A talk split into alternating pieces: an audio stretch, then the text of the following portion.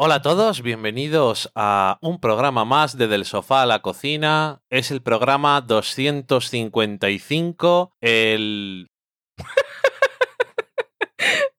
Me estoy riendo porque se ha girado a mirar la pizarra, pero no cambiamos el número que viene después del 8, después del 10. eh, más del episodio 10 de la octava temporada. Menos de 20. En medio. Hola, ¿qué tal? Yo soy Dani y estoy como siempre con Valen. Hola, Valen. Hola, ¿qué tal? ¿Tú cómo estás? ¿Estás enfermo? Estoy un poquito con la cabeza caliente, Y yo te cuido como el GIF que te mandé de Cirti Rock, como Jack Danegui con una escoba. cuidaba a Liz con una escola y una escola, con una escoba y de lejos, pero con cariño, a mi manera. Sí, a tu manera. Eso siempre está bien. Se me pegan cosas del gato. En fin, que nada, estamos en otro programa. Hoy vamos a hablar de Muchas cosas de veo ahí, series, ¿eh? de cine, de todo. De cine. ¡Ay, cine!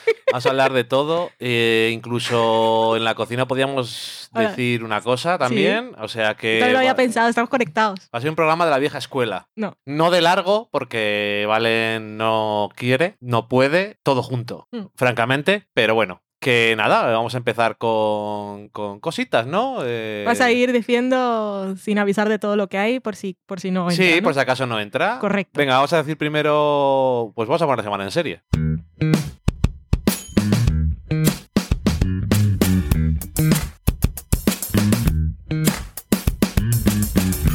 you.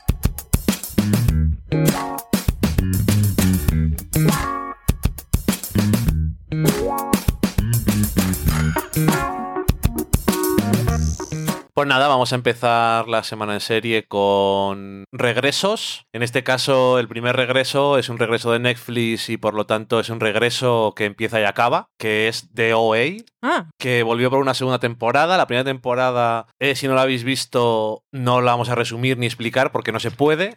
Pero fue una cosa muy extraña que desde luego era, bueno, oye, dio sus memes, pero aparte era o te gustaba mucho o te parecía una cosa demasiado rara. sí, es que si no entrabas solo podías verlo como algo ridículo. Pero que, O sea, que quiero decir, Mantenía esa distancia. no es tan complicado. Mm, no, complicado no es. Entonces, eh, cuando dijeron que iba a haber una segunda temporada, yo dije, ah, pero ¿para qué? No hay nada que hacer. Estaba equivocado. No hay nada que hacer. Primero era un cliffhanger. Ya, bueno, pero yo lo veía como es un final Abierto. Mm. Eh, y Si que un- y no- puedes no sabemos- interpretar. No sabemos qué ha pasado, igual no ha pasado nada, igual ha pasado, Igual no ha pasado Cada nada, uno igual ha pensaba, pasado ok, sí, compro. Pero bueno, eh, yendo directamente al grano, la segunda temporada me ha parecido muchísimo mejor que la primera. Más interesante, menos ridícula, y no es que explique un montón de cosas, pero la segunda temporada deja claro que cuando hicieron la primera tenían alguna idea de algo, de lo que querían hacer, y entonces el problema que yo le veo ahora retroactivamente es que la primera temporada no dejaba ver suficiente, no se vislumbraba suficientes cosas de la trama más grande. Era como muy anecdótico. Un trozo tan pequeño Mm, que no podías ver las posibilidades. Y en este caso, en la segunda temporada, expande mucho el universo y da muchas posibilidades. Sigue teniendo una cosa muy. un tono y un estilo muy concreto. Los Sí. personajes, los diálogos, cómo funciona la trama y todo. Y le decía yo a Valen cuando estábamos viéndola ya terminando que si The OA fuera una serie más convencional en cuanto a su estilo de narrativa, pero cogiendo las ideas que se presentan en la segunda temporada para hacer otro tipo de serie, sería un éxito de la leche. Pero la serie la está haciendo quien la está haciendo y les gusta hacer ese tipo de cosas y bien por ellos, oye, que tienen su voz. Así es como cuando eh, hagan otra cosa distinta que no sea de OA, dirán del creador de The OA. Y entonces la gente dirá, me interesa. Sí. O no me interesa, pero tienes muy claro a lo cuando, que vas. cuando llegaron aquí era Another, Another Earth. Ya, bueno, Pero que- era una pe- película indie que... que conste que de todas formas Another Earth a nosotros, por ejemplo, nos gustó Mm, bastante y hubo gente que no gustó nada. Ya. Pero yo no la veía, creo que de alguna forma Another Earth es un poco también semilla de DOA, sí. pero es una versión mucho menos agudizada y elevada de ciertas cosas, sobre todo de algunas cosas del drama y de los personajes. Es como más realista, Mm. dejémoslo ahí, porque The OA es muy rara. Em, pero bueno, que la segunda temporada me ha parecido más interesante. Al mismo tiempo, como me estaba eh, intrigando mucho más, es la palabra, también me frustraba más las cosas que me importaban menos. Como Homer. Por ejemplo, pero cuando se iban a otra cosa ya era como, no, pero volved a lo que me interesa. Entonces, bueno, eh, el final me pareció la leche, no me lo esperaba para nada y me pareció Yo creo que nadie se esperaba eso. me pareció genial, pero no solamente porque me gustan ese tipo de cosas, sino también eh,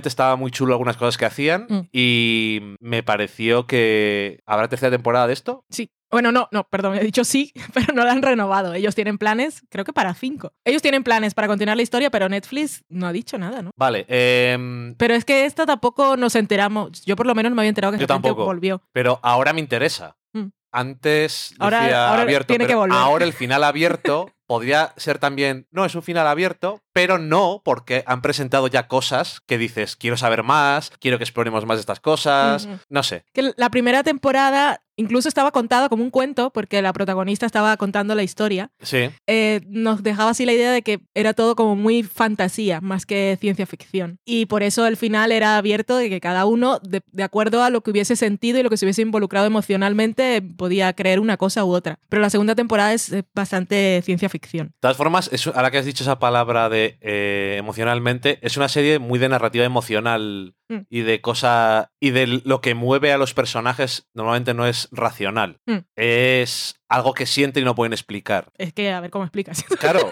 pero, pero por eso la primera Sí. temporada era más complicada a lo mejor para la gente de agarrarse a algo, porque si no estás experimentándolo literalmente, no puedes entenderlo. Es que la primera temporada era más una cosa de gente muy sola que necesitaba Conexión. con- conexión y, y- y creer en algo. Y, y creían porque querían creer. Y por el espectador también creo, por lo menos yo estaba en ese punto. Pero la segunda temporada es que desde el principio yo estuve, pero a tope, a tope, a tope. Y tiene cosas geniales y, no sé, bueno, maravilla. Y todo el, eh, la inclusión del personaje del detective genial. Aparte, es un personaje que tiene química con todo lo que aparece. Es que si habla con una piedra, tiene química. No, no sé quién es ese actor. No, yo tampoco la he visto. nunca. Pero, pero estaba muy bien. Incluso la serie es arriesgada porque después de haber acabado una primera temporada que era un poco así, que acabó hace tanto tiempo, aunque te ponían un resumen en Netflix de lo que había pasado, eh, cuando empieza el primer episodio no están, al principio no están los ninguno de los que conocíamos. No. Entonces, ¿Qué está pasando aquí? Pero mm, genial. Bueno, durante mucho tiempo no sale nadie. Sí, pero me gustó mucho, mucho. Y te lo dije a ti cuando lo estábamos viendo, cuando acabó, y es algo que sigo pensando, que me dio todo lo que no me dio Twin Peaks en su tercera temporada. Que yo la vi con muchas ganas, y pero no.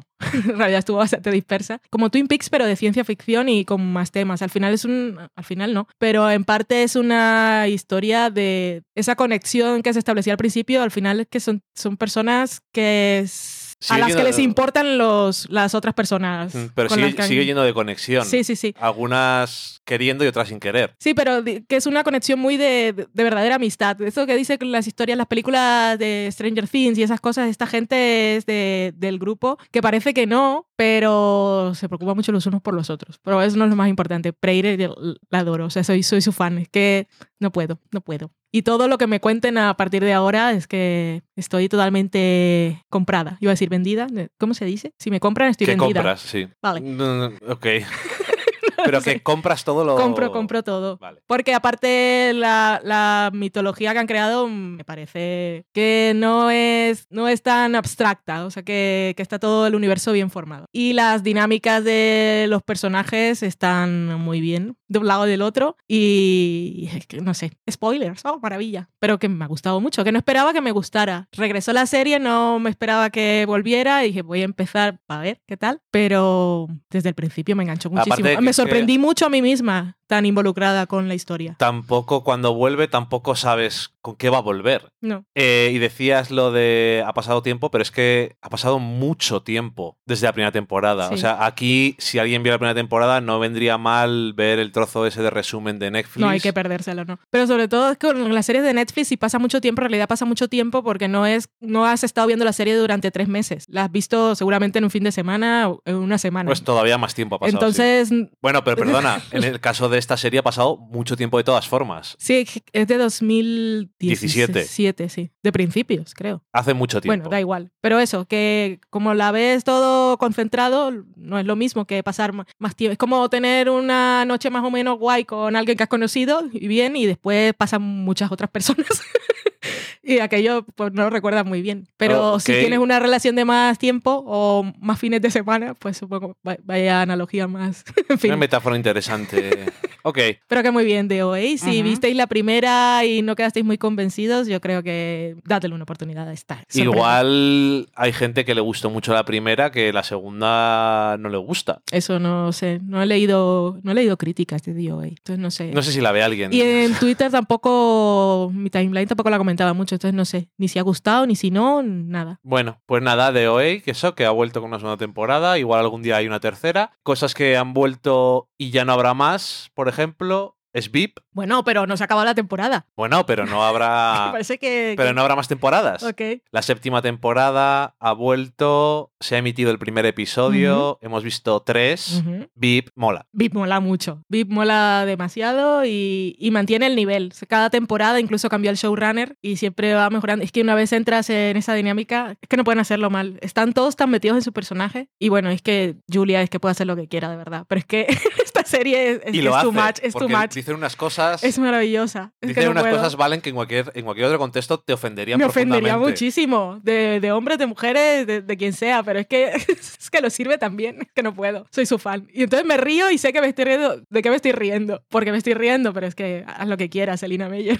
La verdad es que. Desde que la frase es que es una que no se me olvida, porque mira que dicen cosas. VIP además es la serie más brillante para los insultos y que no son frases Hombre, que te es- puedas aprender, son todos eh, súper creativos y largos. Esta salida de Yanucci, que Sí. es un señor que le gusta el juramento. Creo que era de la segunda de la tercera temporada, la del dildo. Ujú. Dice, le decía a alguien que había hecho algo mal y decía, es como un- si usaras un croissant, como un dildo no hace su trabajo y le deja todo hecho un desastre. Y ese es el nivel de las frases de VIP. Pero soy muy fan de la serie. ¿Qué, qué ha pasado? Esta temporada pues vuelve ya, si habéis visto la serie, ya sabéis que es el equipo de Selina y Selina han pasado por muchos estatus dentro del gobierno. Empezó como vicepresidenta, luego fue presidente por accidente, fue expresidenta y ahora la tenemos haciendo campaña otra vez, lo cual viene en una época pues muy interesante en Estados Unidos, que VIP es una serie que los creadores siempre han dicho que no, se, o sea, no es parodia ni se inspira en la realidad como está pasando ahora con The Good Fight, por ejemplo, o ha pasado siempre. Y The, ellos... Good, The Good Fight se alimenta. Sí,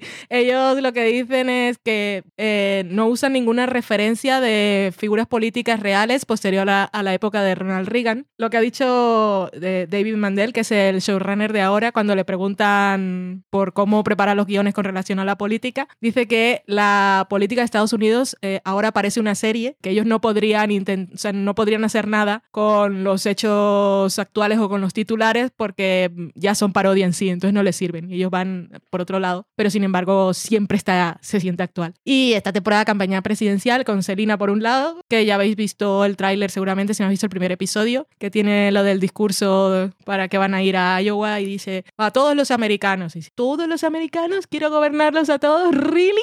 Dice, no, los americanos de verdad. Dice, así, eso me gusta. Ya luego por el camino descubriremos quiénes son esos, pero es que el juego de la política en VIP es maravilloso aparte del humor. Y Jonah como político también, es que es el desastre, es que no puedes, ay, que de verdad, pero es que no te parece irreal. Es que no puedo. O sea, está- yo estoy viendo VIP, me, estoy- me río y me- no he terminado de reírme y ya la otra broma va avanzada y Ya. sé que me he perdido la mitad porque en el fondo Ujú. están pasando cosas y Gary está haciendo caras y es que es que maravillosa esta serie. Ay, siete, siete episodios solo, es que sufro también, sufro. Que, bueno, que genial. Si no veis VIP, no sé por qué. Y si la veis, ya, ya estaréis viendo la séptima. Que ahora que ya mencioné The Good Fight, que es que me viene a la cabeza una cosa: que no recuerdo una serie que tan literalmente y tan cercano al momento se alimente y su motor sea la- la- lo que está pasando La en la vida sí. en la vida de verdad. Es como, o sea, es una serie de- que transcurre en el mundo real, real. Sí, ahora que dice lo del mundo real, eh, los, los guionistas de VIP lo que dicen es que en su universo Trump no existe, que es un universo alternativo. Ok. Y por eso nunca hablan de él. Pero, Pero, te digo que. The Good Fight es que no sé hasta, o sea, yo creo que ya The Good Fight que me lo dijiste un día no la debe comentar mucha gente porque tampoco la ve mucha gente porque es de CBS All Access Ujú. en Estados Unidos, igual se ve más más fuera de Estados Unidos Sí. que aquí, que allí, pero que el tema es que es una serie que ha llegado a un punto en que yo creo que les da exactamente igual que no lo vea gente porque se porque van a ver cosas. Esta tercera temporada se nota mucho que no les importa. Pero desde los créditos. Pero bueno, que también se estarían perdiendo cosas muy interesantes porque es una serie que nunca va a lo simple. No. Como vimos en el último episodio. El, pero el bueno. último episodio es muy interesante.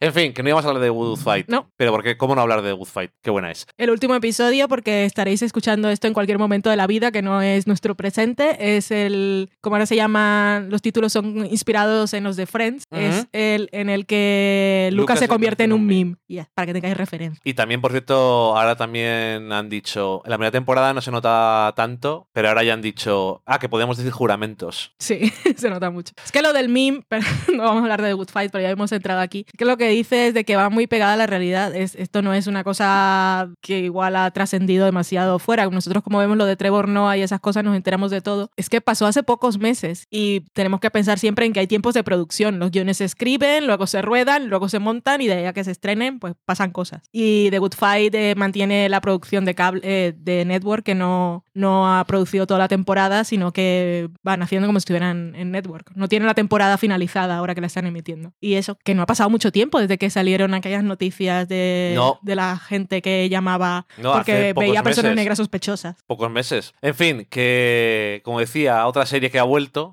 antes de que se metiera en medio de Good Fight, que por cierto, no, No. hay otra serie que ha vuelto y a lo mejor teníamos ganas de que volviera, es Killing Eve. Hemos visto dos. Valen, ¿te ha gustado de Killing, el tema de Killing Eve? Me ha gustado mucho Estaba escribiendo justo hoy la crítica para Fuera de Series, que creo que saldrá el domingo, y estaba escribiéndola, escuchando la playlist de las canciones de la serie y me distraía un poco porque estaba cantando Issues. En fin. Segunda temporada, hay que decir, como cambió la showrunner, Billy Waller-Bridge, que ah, dejó, la primera, dejó la serie para la segunda temporada porque se le había ocurrido una idea para seguir con Fleabag. Y ah, gracias.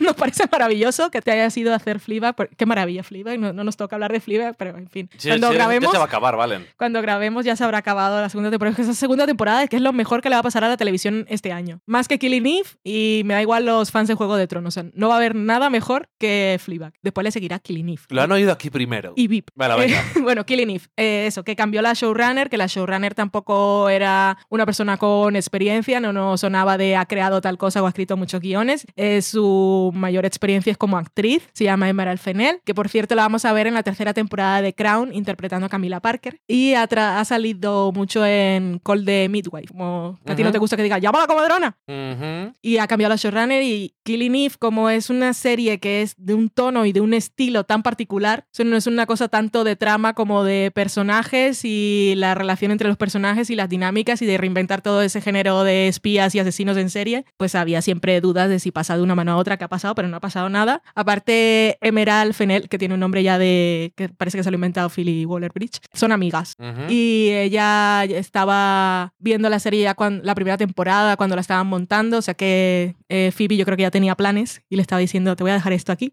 mira bien cómo, cómo son las dinámicas de esta serie. Y perfecto, igual, todo igual, el mismo humor, el mismo tono, retoma los personajes 30 segundos después de donde los dejamos después de una puñalada en la primera temporada y eso es vital porque nos permite, es que haber hecho una elipsis habría sido Viendo- una tontería. No. y- vi- Viendo lo que pasa después, realmente es mejor que no haya elipsis. Sí, porque mm, esto no, no es spoiler. Sabemos que Villanelle no ha muerto porque se nos muere la serie, por lo menos por la segunda temporada, y estaba herida. Entonces, ver a un personaje como Villanelle, que lo conocimos en la primera temporada, tan en control de todo, eh, aquí un poco buscándose la vida, pues habernos quitado eso habría sido una tontería.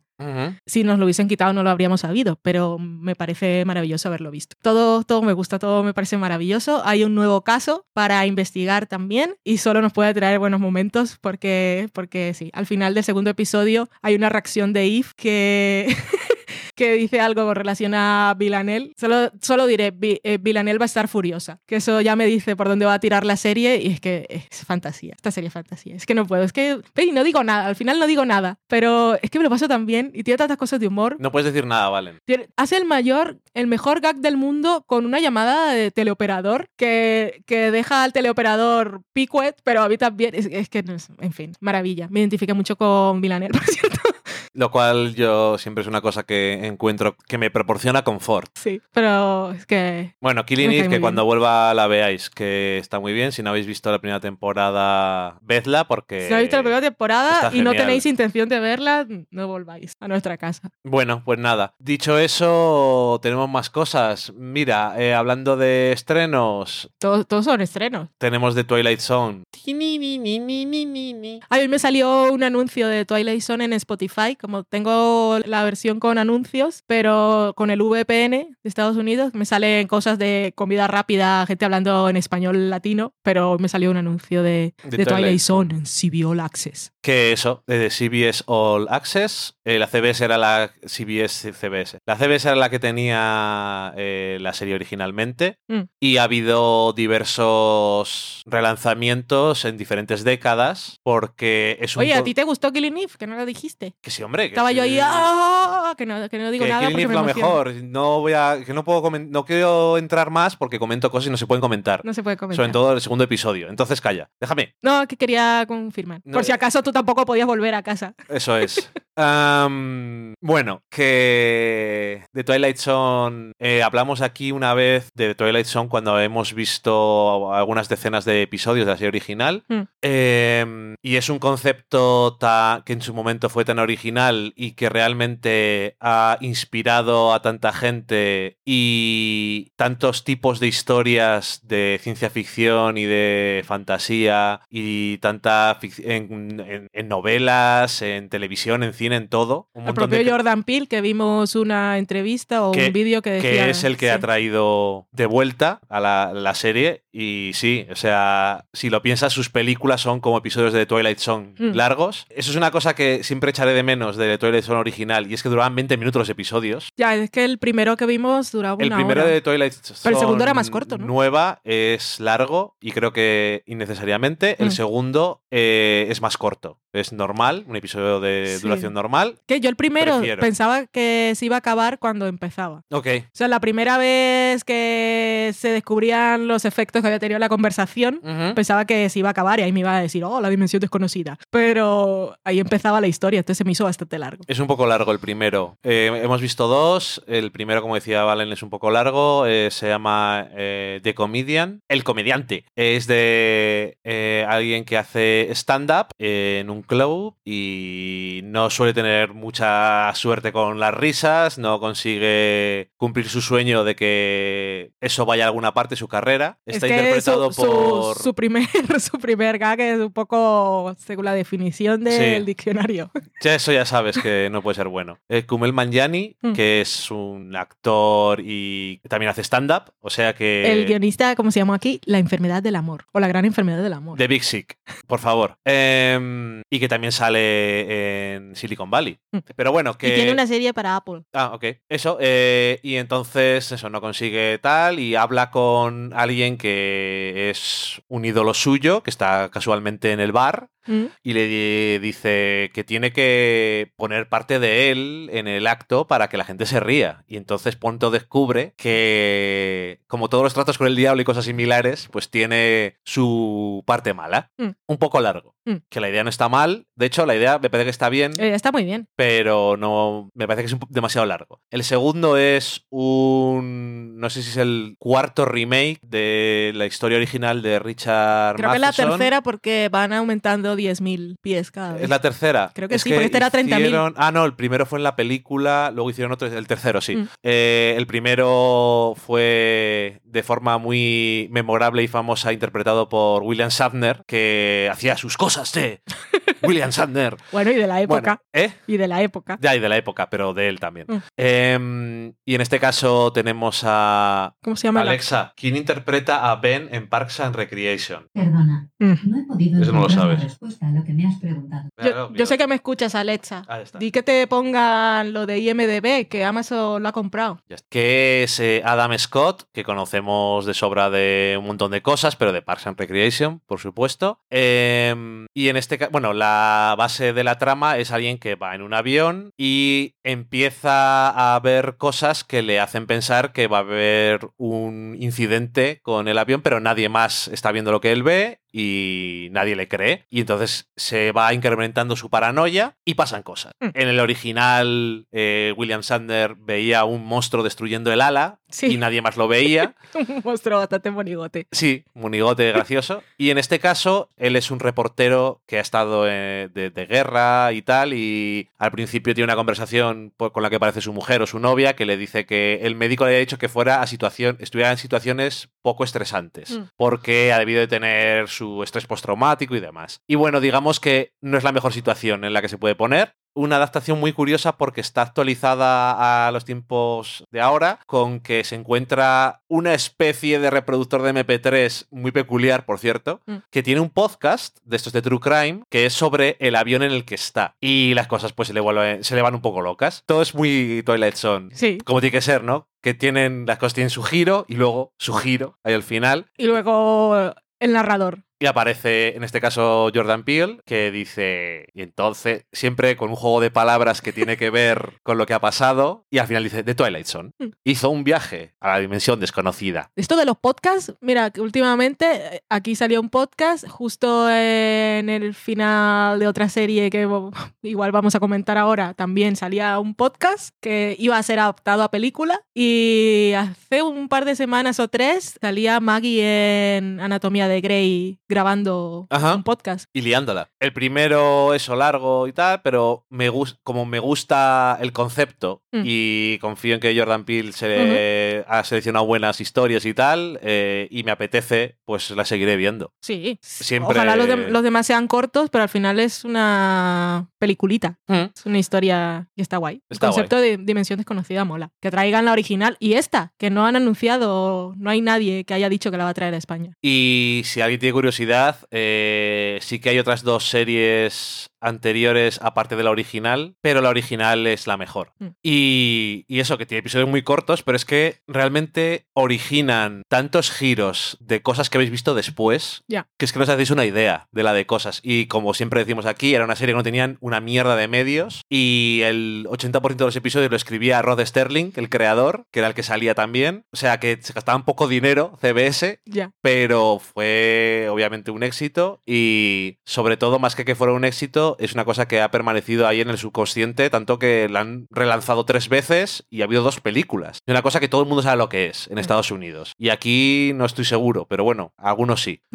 A ver quién la trae, es que no sé quién la va a traer. Yo pensaba que la iban a anunciar ya. Las cosas de Civil Access las tiene Movistar. ah eh, y que si decís Netflix. y si decís ay es que hay muchos episodios de Twilight Zone porque hay un montón Un montón de Eh, listas también. buscar listas que hay los mejores episodios de Twilight Zone hay igual 30 listas también son muchas pero Mm.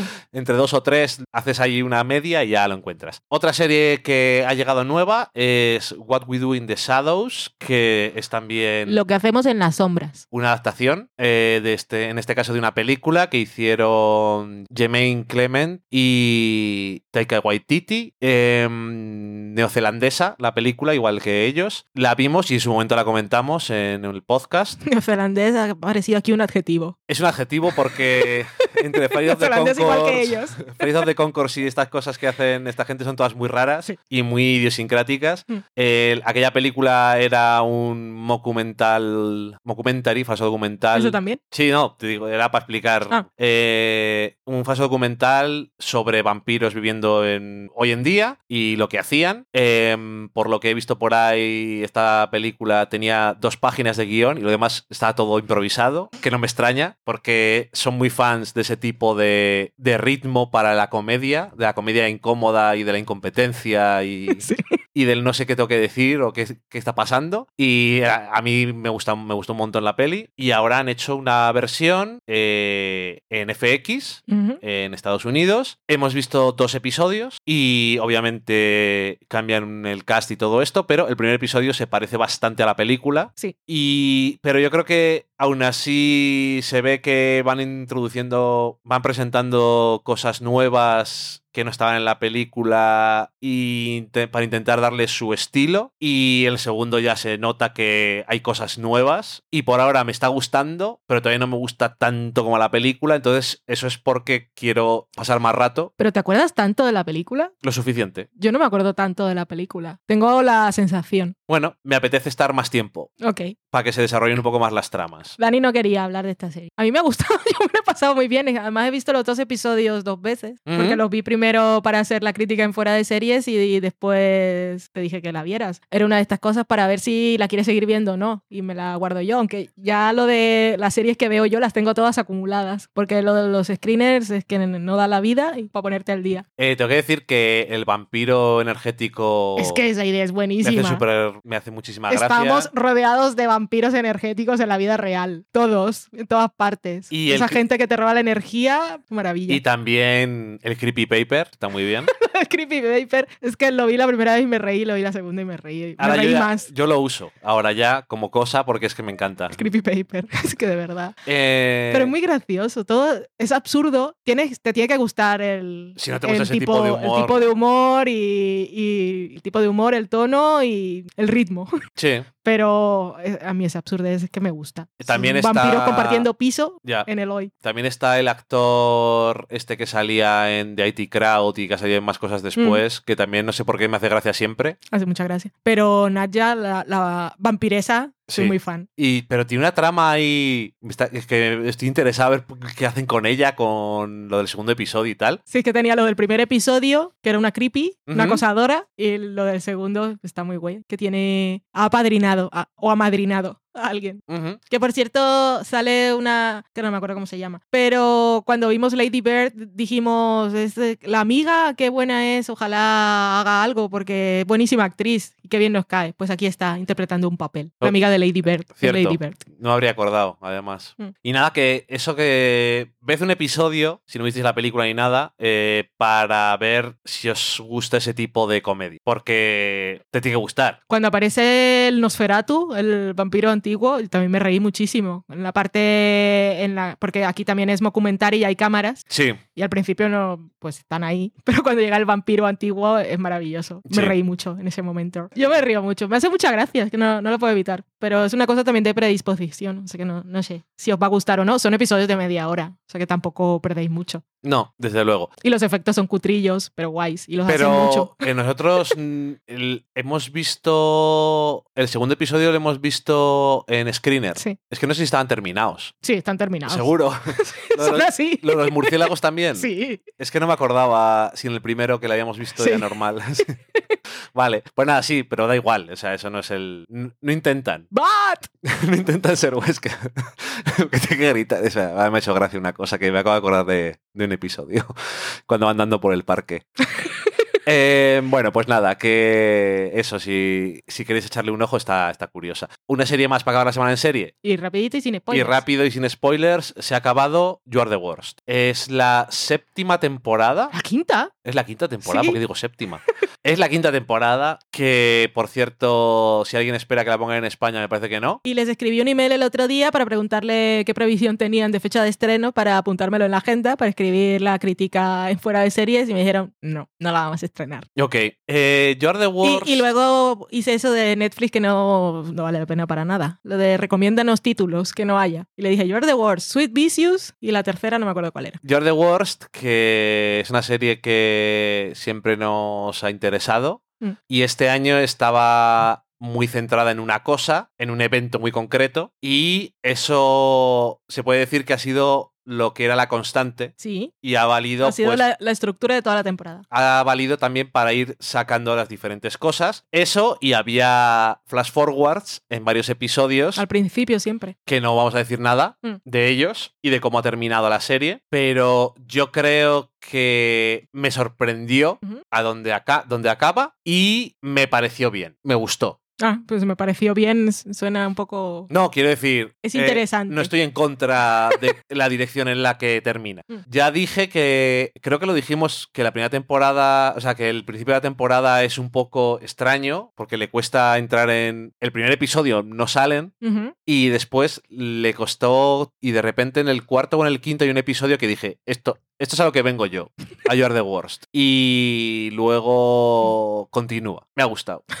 vale. Es que quiero hablar un poco abstracto porque si alguien sí, sí, sí. no ha terminado de verla O no ha empezado o no ha esperando que empezado, no quiero quitarle ninguna sorpresa porque tiene algunas. O si hay alguien que la ha abandonado, porque yo sé que hay gente que se bajó en la tercera o en la cuarta, vale la pena reengancharse. Tiene lo único que eh, hay un episodio de Migrar a las Estrellas que no estoy seguro de que fuera del todo, Ese episodio todo es, necesario, pero es muy creepy aparte.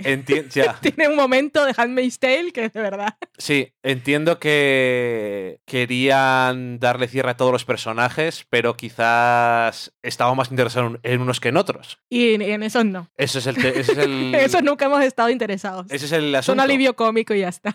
Lo el siento tema. por vosotros. Ujú. ¿A, ti, pero- a ti te gustó? A mí el final me gustó mucho. La temporada, quitando precisamente ese episodio, porque esa gente no me interesa para nada. eh, y, y el momento de Handmaid's Tale que me dejó mi picuet. No, no lo supero. Fue muy raro. La temporada nos tenía nerviosos, creo, a todos lo que, los que la hemos estado siguiendo, precisamente por esos flash forwards. Ujú. De, ¿De verdad van a tirar por ahí o nos están despistando? Yo apostaba por el despiste, pero tampoco las tenía todas conmigo. No. Porque esto he hecho The Pues ta- Wars. Pero el final me sorprendió mucho. El episodio final, aparte de estructura, está muy chulo. Y el final me pareció muy satisfactorio. Ujú. Emocionalmente mm, me compensa. Y me parece un cierre perfecto para cómo empezó la serie. Sí, y además no creo que haga ningún tipo de tener que estrechar a los personajes o las situaciones para que encajen con un final que quisieran, sino que sí lo ves como una so- resolución natural. Mm. Entonces, y la escena en el diner es la cosa más bonita que no te esperas que pase en esa serie. Ok, Y además lo estaban haciendo, lo estaban haciendo muy espontáneo y muy honesto y sin planificación los personajes, sin querer hacer ningún statement real, pero es el mejor statement del mundo. ahí está. Críptico como debe ser, pero creo que de sobra explicativo para quien lo haya visto ya. Y nada, yo creo que con eso dejamos las series, ¿no? Que ya hemos Mm. estado un rato. Y vamos a irnos a ver qué hay en la cata de pelis.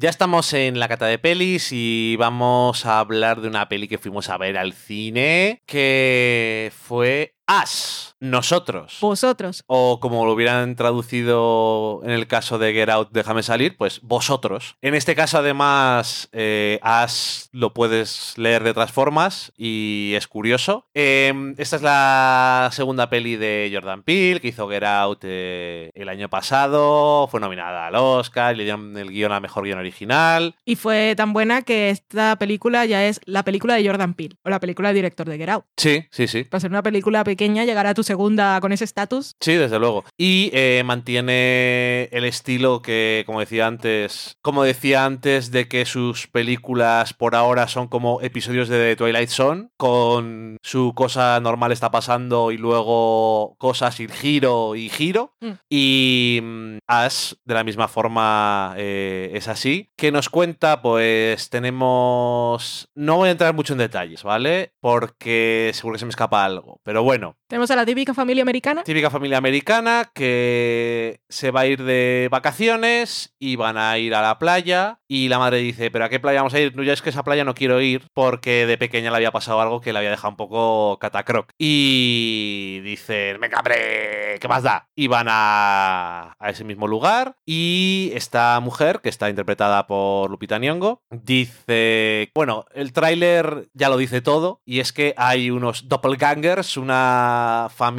que es igual que ellos, pero que son el reverso creepy, Son los otros. los otros, y es- estos somos nosotros. Y Parece que estás explicando la película a un niño de dos años. ya. Y bueno, nada, eh, les persiguen y cosas de estas. Y, ¡ay, qué va a pasar! Es que no, no quiero decir más. Me gustó mucho la película, pero tengo que decir además una cosa: que Get Out estaba, estaba muy bien como película y también te daba para comentar, pero Ash me parece que es una de las películas que he visto en mi vida que más me da para hablar después. Ok. Si quieres ponerte a hacer teorías, a comentar de qué va la película, porque en Get Out creo que es bastante obvio, aunque la película no sea obvia, pero el- la temática es muy Sí. obvia. Sin embargo, As, y me gusta un montón que sea así, Tiene muchos niveles de tiene lectura. muchos niveles de lectura, muchas posibles interpretaciones de, de qué va la película, qué es lo que está intentando decirte. O y va de todas esas cosas. Y probablemente vaya de todas, pero igual algunas de esas no estaban en la mente de Jordan Peele, pero ahora sí Mm. están en la mente de los demás. Pero al mismo tiempo, simplemente es una terror, eh, ciencia ficción Mm. que está súper bien hecha. Qué pedazo de director es este señor. Los actores son geniales. Sí. Especialmente, bueno, es decir, Lupita Nyong'o es la protagonista de esta película. Literal y la verdadera protagonista de la película es ella, que se dice después. Las lupitas tienen que estar nominadas al Oscar. Eh, hacen un trabajo. ha- Hacen, digo, como si fueran dos. Porque son las bueno, lupitas. eh, con todos mis respetos, cuando sale la otra, no parece ella. Mm. O sea, o no parecen la misma actriz. Es una cosa bastante flipante. Pero que eh, tiene un montón de trabajo que está súper bien. Eh, tensión, terror, sangre eh, y un final que está muy guay. Porque además, no solamente es un final de. "¡Hey, Eugen! Ok. Lo que te he traído aquí, un toma ahí, toma, división desconocida. Pero además, el final, aparte de hacer eso a nivel de trama, también te vale para hacer más comentarios. Me ha gustado mucho la película, pero es de esas que me gusta más todavía según pasa el tiempo y que quiero volver a ver para fijarme en las cosas.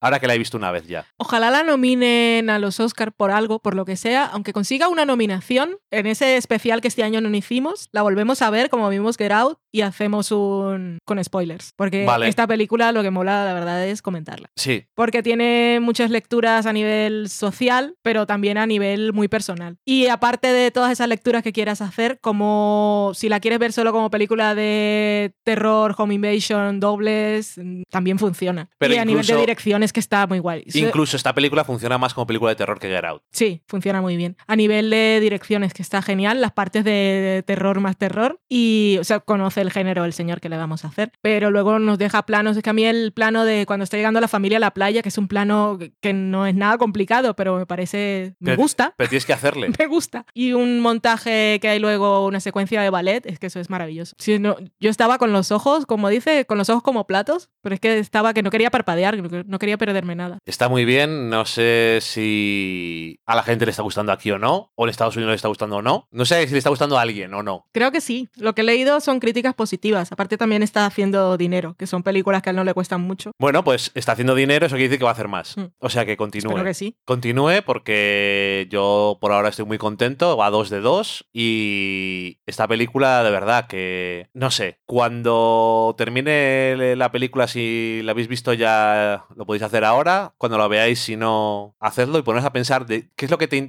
Si, que no tiene por qué haberla, pero si hubiera una metáfora en esta película, ¿cuál sería? ¿Sobre qué va la película? Y solamente como ejercicio para que veas cuando empiezas a tirar de una cosa, empiezas a sacar y a sacar Sí, lo bueno de esta película es que empiezas como por la, una metáfora más amplia y hasta que se hace muy personal. Fue lo que, me- fue lo que me pasó a mí. Ok. Y lo que decíamos antes, es que no, no recuerdo si fue una entrevista o era un video ensayo que, que estaba, la, la primera inspiración había sido un episodio de, de La Dimensión Desconocida, el de Mirror. Sí. ¿Fue, ¿Fue alguien que encontró la similitud o era, Era- algo que había dicho Lo había Jordan? dicho Jordan Peele, Mm. creo. Eh, ese episodio que sí que lo habíamos visto además. Sí. Y obviamente, pues lo lleva más allá, pero la idea estaba ahí. Mm, la semilla. La semilla. Y nada, que nos ha gustado un montón. Mucho, mucho. Así que. Ir a verla, que yo creo que aún está en cartelera.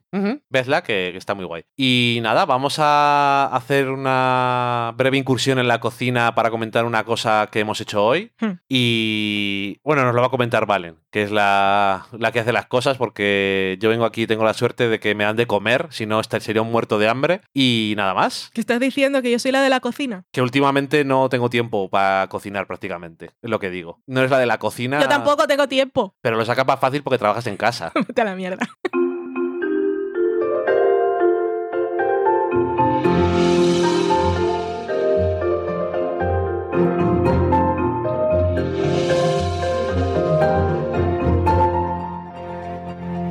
Valen, hoy hemos comido una cosa nueva. Sí, hemos comido una hamburguesa. La marca es Beyond Burger y la empresa es Beyond Meat, que es una empresa que se ha dedicado, ha puesto su I más D y su intención es hacer eh, proteína vegetal pero que proteína vegetal que realmente sepa a carne, que es comida vegana, pero dirigida al público en general.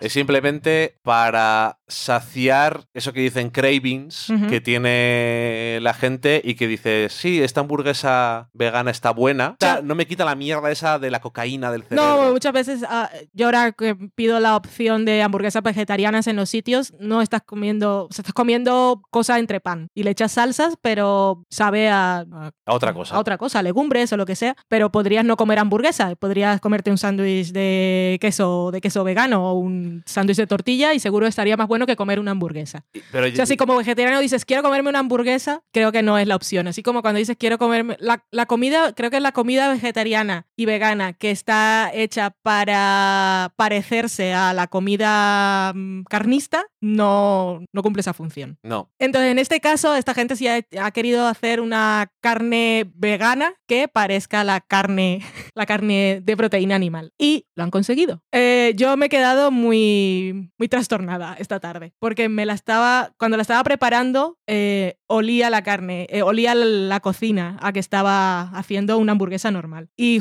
cuando entré luego por la tarde, como a las 5, a hacerme un café, abrí la ventana de par en par y puse el extractor porque sentía que aún olía. Y no me la pude acabar. Y tenía una sensación muy rara, porque yo no extraño el sabor de la carne. Y, o sea, mi cerebro entró en conflicto. O sea, yo sentía que estaba comiendo carne y no quería comer carne y era muy raro. Entonces, mi, mi sensación como vegetariana que ya no le interesa la carne no es buena, pero el sabor sí. Entiendo que es bueno. O sea, quiero que cuentes tú tu experiencia como gente que come carne aún. Soy gente que come carne. Eh, yo creo que más que el sabor, que sí, lo que hace es eso, que cumple todas las otras cosas que no pueden hacer lo que no es carne, que es eh, parte de la experiencia y de las cosas que hacen del cerebro, que no se pueden explicar. La- eh, se parece, no se parece a cuando tú haces una hamburguesa con carne picada, pero se parece a la carne extrañamente Del Burger del King. Burger King y ya nos lo ha confirmado alguien Sí. en Twitter. Dice, a mí me sabe a Whopper. Mm. Y yo ya he dicho, a mí me sabe a Burger King. Mm. Y yo igual soy uno de los 14 personas que prefieren Burger King a McDonald's porque la carne de McDonald's me parece que no sabe nada a carne Mm. y las hamburguesas son muy pequeñas. Pero bueno, whatever. Es ese estilo de sabor y es muy peculiar porque te lo estás comiendo y dices, esto realmente parece una hamburguesa. Luego cuando muerdes y ves el corte, no ves, no estás viendo alubia, bueno, lo que sea. Sí, la textura Ves y el color. algo sí. que parece Mm. carne y si... Pero yo estoy convencida que si yo eso se lo llevo a tu padre o, o a Claudia y a Juan y no les digo nada, y yo digo, me voy a hacer yo una hamburguesa diferente y esta es para vosotros, no, de principio no pensarían que no están comiendo carne. Ya no lo sé, porque es que sabe a carne, pero no a la carne que haces tú en casa. Es una cosa distinta, pero sabe tanto a un tipo de carne Por eso digo, que es una cosa súper rara. si se lo das a alguien que no sabe que le está dando algo vegano, no, se da cuenta. Sí, sí, tienes razón. Y eh, tengo que decir una cosa, por cierto. eh, es más o menos igual de sano que la carne. O sea, no. O sea, no, lo, no Que igual compréis... que carne de hamburguesa. Sí, que- del- que carne de verdad. Burger King. Sí, no compréis esta carne diciendo, bueno, eh, por probarla no está mal y aparte es más sano. Vale que no tiene grasas animales, pero tiene grasas a tope. Y caloría. Tiene muchas calorías y tiene grasas. Quiero decir, creo que también eso es parte de lo que lo hace Mm. tan exitoso como el producto que intentan hacer. Es que yo sentía, me, me quedó aquí en la. donde están las amígdalas, no sé cómo se llama esto, al principio de la garganta, me, me quedó la sensación de grasa de haberme comido un, un- un Burger King. Y es que quizás eso es una cosa que a lo mejor no habían pensado de forma seria gente que hacía hamburguesas veganas. Mm. Y es, cuando estás haciendo una hamburguesa vegana, eh, cuando comes vegano no siempre se trata de que estás comiendo vegano por salud. De hecho, muchas veces no tiene nada que ver con eso. Eh, Mm. Se trata de que no quieres comer carne. Mm. En tu caso, aparte de las cuestiones ecológicas o morales, aparte es que te sienta mal. Mm. Pero no era una cosa que supieras de antes, sino que te dado cuenta cuando dejaste de comer carne de que ahora no te duele la tripa. Ya. Y entonces, a lo que voy es que cuando haces esto de voy a hacer una hamburguesa vegetal, igual lo haces desde el ángulo de, de que es más sano, pero tiene que ser una cerdada. Para que parezca más carne y no es simplemente. No se trata de. Porque yo también estoy un poco así de las cosas que intentan parecer carne tú has elegido ser vegano, pues no pasa nada. Has rechazado la carne y ya está. Mm. Pero es muy curioso porque te quita algo del cerebro hasta el punto de que tú llevas un montón de tiempo ya sin comer carne y te ha hecho un cortocircuito realmente interesante. Me olían las manos, olía la casa. Yo, yo estaba trans- trastornada, es la palabra. Y eso simplemente eh, creo que habla a favor, aunque sea tan chungo, Mm. pero de lo bien que lo han hecho. Eh, es peculiar. No es barato tampoco. Eh, si alguien lo quiere comprar en España, en tiendas de Madrid y Barcelona, tiendas veganas y físicas lo venden. Yo lo compré en una tienda online que se llama tutiendavegana.com. Costaba, creo que eran 3,60 cada, cada hamburguesa. Eso es. Pero que eso, si alguien quiere probarlo o es vegano y dice voy a probarlo por curiosidad, si alguna vez ha comido otro tipo de hamburguesas y se acuerda, le va a venir Mm. a la cabeza. Una cosa muy curiosa, lo quiero probar y has dicho que estaban desarrollando también carne picada para hacer, por ejemplo, boloñesa. Sí, y tienen salchichas también de los tipos americanos, la Italian y esa. Interesante, desde luego. Pero a mí sí me gustaría que se popularizara. O que incluso, es que ellos igual no les interesa, pero, pero ojalá hicieran un- una cadena rápida de hamburguesas de estas, porque eso, la gente que le gusta el sabor de la carne puede seguir comiendo carne sin todo lo que implica que la carne llegue al supermercado. No os voy a contar ningún rollo ahora, pero que si, si la gente que come carne pudiera comer carne que no es carne, todos estaríamos contentos. ¿Y eran estos los que estaban haciendo un filete que cuando lo cortas salía también como si estaba Sí, creo que eran hecho al punto estos ahí? mismos. Que, que cuando vi el titular, te lo mandé con rabia porque decía, los vegetarianos podrán comer carne que sangra y huele a carne. Y yo dije, no nos interesa, seguramente. Pero después leí el artículo y lo que decían era, estaban desarrollando para que se pareciera lo máximo posible a la carne que compras en el supermercado sin que tuvieras que comprar carne animal. Para que la gente que le gusta comer carne. y Estaba diga, dirigido a la "Ah, gente que no come carne, precisamente. Que come carne. Eso, a la gente que come carne. Lo he dicho justamente al revés. Eso. Pues la empresa se llama Beyond Meat y la tienda en la que lo compré, tu tienda vegana. Ninguna de las dos marcas patrocina este podcast. No. Eh, nada, pues dicho eso, vamos a hablar de quien sí patrocina este podcast, que es la gente que nos escucha, ya sea con su ayuda literal o con su ánimo de espíritu. Vamos a la sobremesa.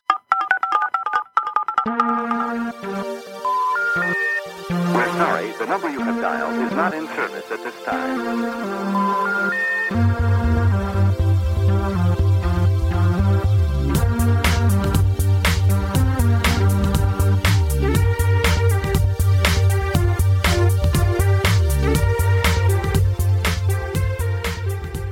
A ver, Valen, que esto no es como la semana pasada, que, que tenemos cosas porque la gente dice, a ver, estos pesados, Estábamos todos tristones diciendo que la gente no nos escribía. y- unos necesitados. Y entonces, pues ha salido un montón de gente que incluso hacía mucho tiempo que no nos decía nada y, y nos ha hecho mucha ilusión saber que siguen escuchándonos, aunque ya sabemos que estáis por ahí, pero no está mal que de vez en cuando nos contéis cosas. Eh, empezamos con Mariana Levy, que es la de la podcast, que están de vacaciones. Ella está ahora de guionista, una serie de Amazon que se llama El Presidente, que va de mafiosos del fútbol y mafiosos de todos los países de Latinoamérica. Y nos decía, hay gente que fantasea con el discurso que va a dar en los Oscars. Mi sueño es escuchar a Valen y a Dani hablando de una serie que escribí en Del Sofá Podcast mientras toman unos martinis. Me ha hecho mucha ilusión que dijera eso.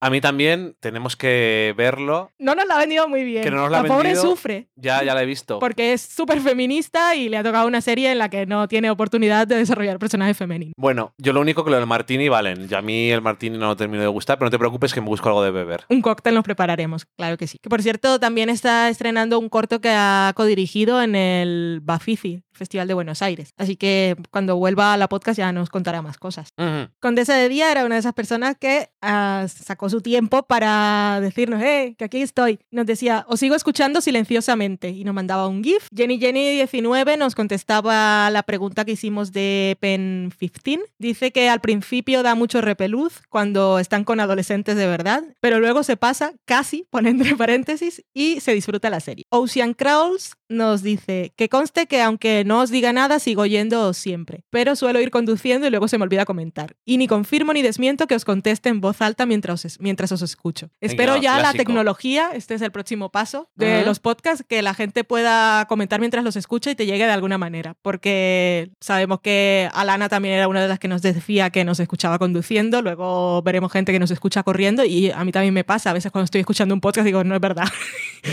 y me gustaría que dejara constancia, pero bueno. Eh, también nos dice, en relación de cosas que habéis comentado últimamente, yo también estoy de luto por los Álvarez, Ujú. que no, no, no cancelaron, no cancelaron, no renovaron día a día en Netflix y por ahí hay movidas, pero Netflix va a quedar como el malo del asunto. Hay una noticia de que CBS All Access. All Access iba a coger One Day at a Time. Es que salió una noticia y yo la vi con, con malicia, porque eh, los contratos de, de Netflix dicen, al parecer, los que lo han visto, que eh, si una serie se cancela, eh, tienen un veto de dos años para que no vayan a ninguna otra plataforma de streaming. Y que pueden ser, esto puede, se lo pueden pasar por alto si es una network. Y CBS All Access ha dicho que querían ellos, pero yo creo que querían por, Por joder. Que igual lo querían para CBS, que les pega más. Mm. Pero en fin, bueno, que en cualquier caso, si, si esto no rula y es porque Netflix ha dicho no quiero, no la renuevo y no quiero que esté en ninguna otra parte, enemigo público Netflix. También nos preguntaba Ocean Crawl si estábamos viendo la última temporada de You Are the Worst. Ya sabes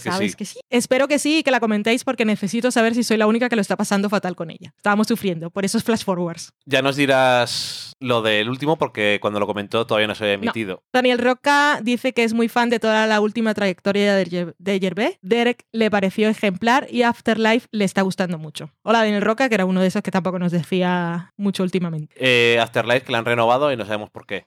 La han renovado, exactamente. ¿Para qué? Luego, cuando estaba sacando la noticia de la renovación, eh, encontré un- una entrevista que le había hecho de Hollywood Reporter cuando se había estrenado la serie y decía que estaba escribiendo guiones de la segunda temporada por si lo renovaban. o sea Ok, que, o sea en, que- en su mente la historia continuaba, aunque pareciera cerradita. Eh, Daniel Roca iba por el cuarto de Afterlife y estaba empezando a pensar que es brillante. Pues ya, ya nos dirás cuando la acabes. Aldrian CG dice, si acaso andaban con el pendiente, sepan que nunca los he dejado de escuchar. Es solo que últimamente coincidimos en muy, muy, muy poco. Pero eso no quiere decir que no disfrute el escucharlos. Saludos. Pues muchas gracias. Que a lo mejor no estamos viendo nada que ver. Sí, y aún así nos escucha, yo eso lo agradezco, porque podrías ver, no veo nada de esto y no voy a verlo y no me interesa, ya escucharé el próximo programa. Yo lo que- hago con poco. Eso. Así que gracias. Muchas gracias. Alana Farra dice, hola chicos, así es, aquí estoy escuchándoles desde Argentina. Y por esas cosas curiosas de la red, ustedes desde España me hacen sentir en casa. Ay, qué cosas. Tan bella. Un besito. Dice que eh, escuchó el último programa porque había visto Capitana Marvel, pero que seguía atrasada en todo y estaba viendo... Ah, estaba atrasada en todo porque estaba viendo una serie en secreto y cambiando Uh. de tema de tesis. Lo de cambiar de tema de tesis es una cosa Eso es más que complicado. implica más. Y lo de la serie en secreto, lo digo, es secreto, no puedo decirlo. Bueno, ya lo dirá ella después.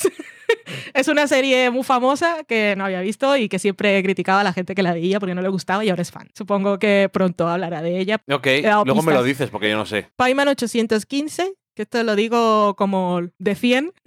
Nacho dice, gracias a vuestra opinión de Afterlife me ha dado ganas de verla. No me apetecía nada, eh, nada cínico, clásico Yerbey y en eso me fío mil de vosotros. Pues, pues, por eso lo dije, porque a, a mí tampoco me daban ganas si iba a ser por ahí y es que tenía toda la pinta por la premisa que ese era el estilo. Y pues un saludo también a Nacho, que Sí. como tampoco nos decía nada, yo pensaba que ya no nos escuchaba. Así que, hola. Hola, queda. Liliana Fuchs, Akane86, dice: Yo también os escucho fielmente. El problema es que casi siempre lo hago, lo hago corriendo y entre volver, estirar, ducha y demás, le hace a saltar la nevera. Luego muchas veces se me olvida pasar a comentar. Normal.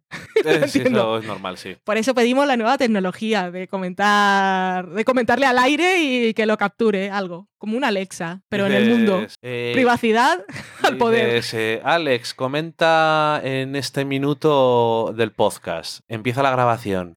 Oye, que esto que decís es mentira. Adiós. Fin de la grabación.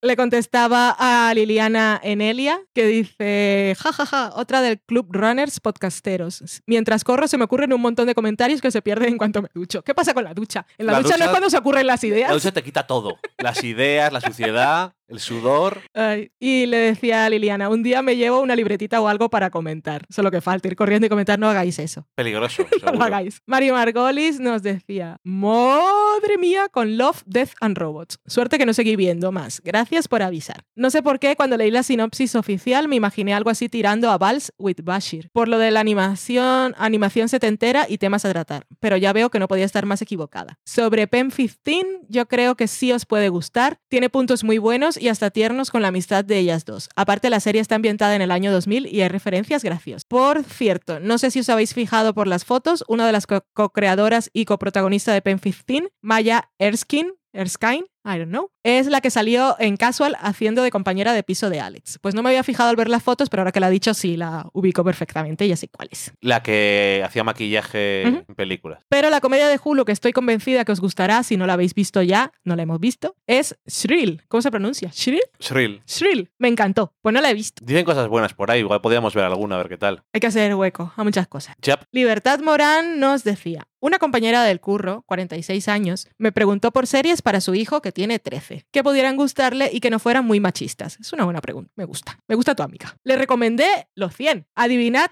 quién se ha cascado todas las temporadas antes que su hijo y ahora va recomendándola por la oficina. Soy muy fan.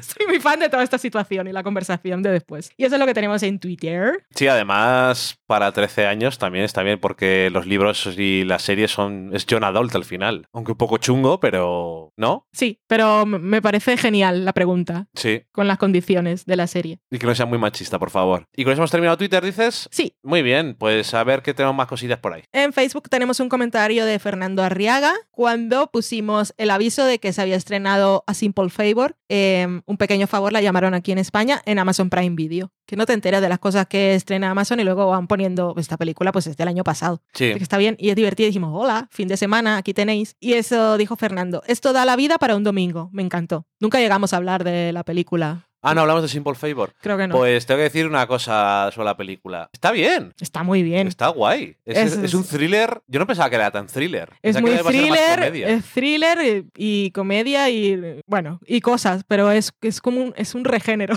No, eso no existe. Pero que parece que va a ser una cosa y es otra y luego es otra y la relación entre los dos personajes está muy bien y luego al final es otra. Sí, No sé, es- está muy entretenida. si no te aburres, no. Tenemos un mensaje de Ezequiel Merino. Esto fue cuando dijimos que teníamos receta, pues tenía el libro y estábamos apuntando cosas, pero el libro no es para ahora. Y decía, nuevo libro, Refrescando Berkami, Refrescando Berkami. Vale, no para este año. Comida vegana en series, versiones veganas de recetas de series. A mí es que me quitas el queso y me muero, pero la idea de reducir carne sí me interesa, sí me interesa y estoy en ello. Pues Nosotros mira. también estamos en ello. Pero no para este año, no para este año. Hay que ver Spider-Man. Si sale una de las evocaciones de Gwen, me tiene ganado. Gracias por el programa y miau, miau, miau a Loki. Miau, miau, miau de Loki. Miau, miau, miau. Y gracias a ti por comentar. Luego nos contestaba Ezequiel Merino también en el último programa, el de las quejas, y decía, sí que os escuchamos. Yo por mi parte no uso la descarga automática precisamente para evitar que se escuchen solos, por dejármelo reproduciéndose con los auriculares. He tardado en escucharlo porque tenía que ver Capitana Marvel y así evitar los spoilers de Dani, que por cierto, aunque sea un detalle, he preferido ver que aparecía la creación de una cosa, que no lo voy a decir para repetir spoilers por si acaso. Pero no pusiste pitido. Dijimos que ibas a poner un pitido. Lo del pitido lo puse, pero eso era por una actriz y un personaje que podía salir ¿Sí?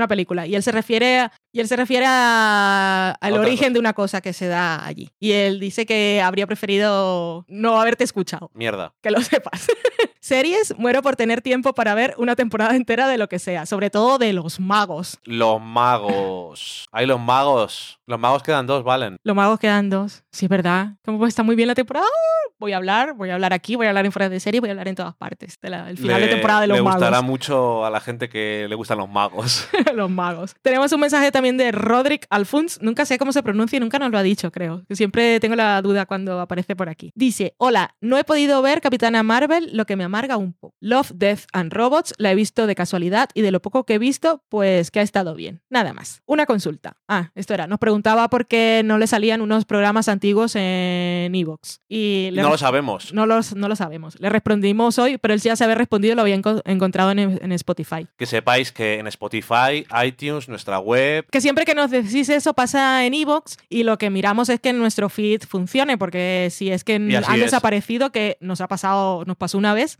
Pues ya el, problema es otro y es más grande. Pero en este caso el feed siempre funciona bien y en el resto de plataformas y, y aplicaciones y todo siempre está. Es una cosa de Evox. Cuando nos pasó aquella vez les escribimos y nos dijimos no sé qué, lo, lo subimos otra vez o tal, o, o ya está, pero no sé qué les ocurre, la verdad. No, y bueno, oye, por lo menos así habrá alguien que no escuche los primeros programas. Sí. También tenemos ahora un- una persona que no estuvo nada contenta con nuestra valoración de Love, Death and Robots. Se llama Javier y dice, está claro que no os gusta la serie, podéis echar Claro. un vistazo al ranking de FDS. Esto me hizo gracia, pero bueno, en fin. El ranking de FDS, lo que dice la gente es las series que está viendo. Se supone que si la está viendo, igual le ha interesado o le gusta, pero la gente siempre pone lo que se ha estrenado en Netflix el viernes y ese tipo de cosas. Que el vertedero no tiene ningún sentido ni gracia, sentido mucho. Gracias a todos los que les han echado de su casa, ninguna. Para mí, una excelente crítica a las inmobiliarias y a los fondos buitres. Al final, como todo, gustos, colores. Saludos. Bueno, pues nada, que de todas formas eso para el futuro lo voy a recordar porque lo de gracia no siempre lo digo por Ya. risa. Sino de mm, Es igual que eh, hay que gente tenga también dice- alguna cosa de estructura, de originalidad. Sí, que hay gente que a veces dice, esto yo no le veo el chiste. Ya. No quiere decir que, sea- que no sea gracioso. Mm. Pero está bien porque, claro, si parece que estás hablando de Ya. que... Es como cuando me acuerdo que... No sé de qué serie era, pero dices, me ha parecido entretenido Mm. y también parece lo que no es. Sí, sí.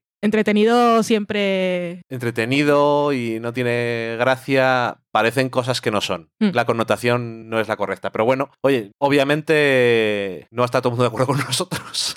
¿no? Y fue respetuoso su comentario y no era anónimo. Entonces, por eso lo he leído. Si hubiese sido anónimo, lo habría borrado y ya está. De mi mente y de Evox. Pues muy bien, yo creo que con eso nos vamos a marchar.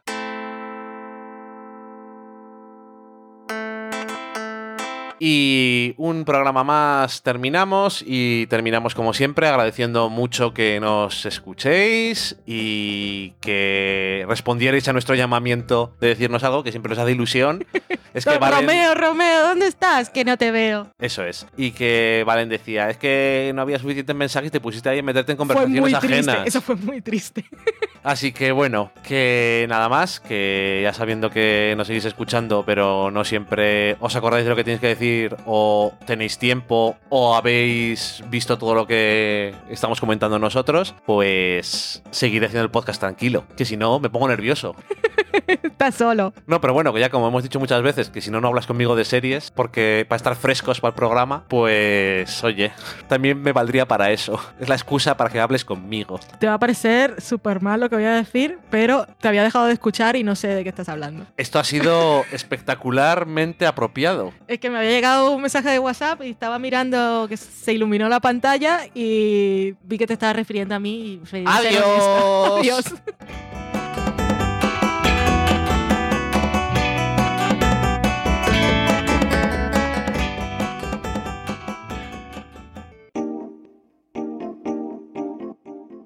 Acabáis de saborear un programa del podcast Del sofá a la cocina. Para prepararlo hemos usado los siguientes ingredientes. Un Dani, una Valen y una licencia Creative Commons, reconocimiento no comercial compartir igual. Cuando tenemos los ingredientes, los picamos muy finos, los dejamos pochando en una sartén y cuando estén caramelizados, los mezclamos con la licencia Creative Commons, que cuidado, no admite uso comercial de la obra original ni derivadas, que se tienen que distribuir con la misma licencia que la original, siempre citando a los creadores. Después de 10 minutos, condimentamos la mezcla con iTunes, iBooks, Twitter y un poco de Facebook. Si no encontráis las adecuadas en el mercado, buscad el nombre del blog. A continuación, introducimos en el horno y, después de 30 minutos, lo servimos aderezado con música distribuida con licencia Creative Commons a través de Jamendo. Al final del post correspondiente vienen especificadas concretamente. Si tenéis alguna duda con respecto a la receta o a cualquier otra cosa, podéis preguntarnos a través del correo electrónico del sofá a la cocina @gmail.com. Buen apetito.